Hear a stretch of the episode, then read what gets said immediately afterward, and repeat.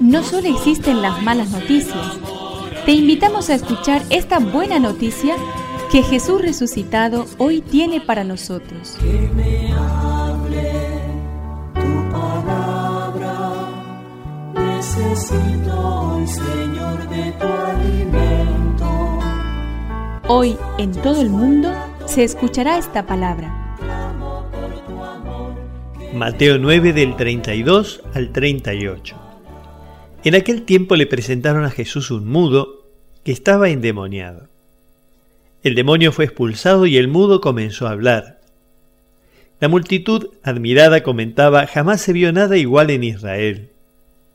Pero los fariseos decían, Él expulsa a los demonios por obra del príncipe de los demonios.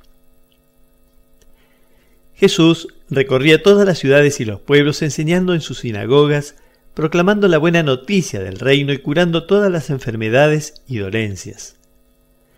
Al ver a la multitud tuvo compasión porque estaban fatigados y abatidos como ovejas que no tienen pastor.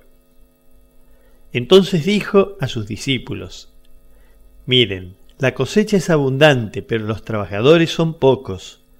Rueguen al dueño de los sembrados que envíe trabajadores para su cosecha. Espíritu, necesito que me de valor. Cuando Jesús miraba a la gente, no lo hacía como juez que busca condenar. Sus ojos no eran tampoco los de un moralista dedicado a buscar culpables.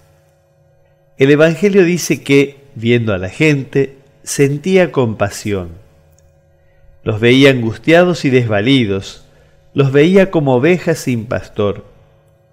Por eso lleno de compasión se dedica a anunciarles la cercanía de Dios y a curar toda clase de dolencias y enfermedades. ¿Cómo mirás vos a la gente de hoy? ¿Qué pensás de los jóvenes? ¿Te dedicás a condenar y descalificar? ¿Sentís compasión? ¿Qué haces para construir una sociedad más humana?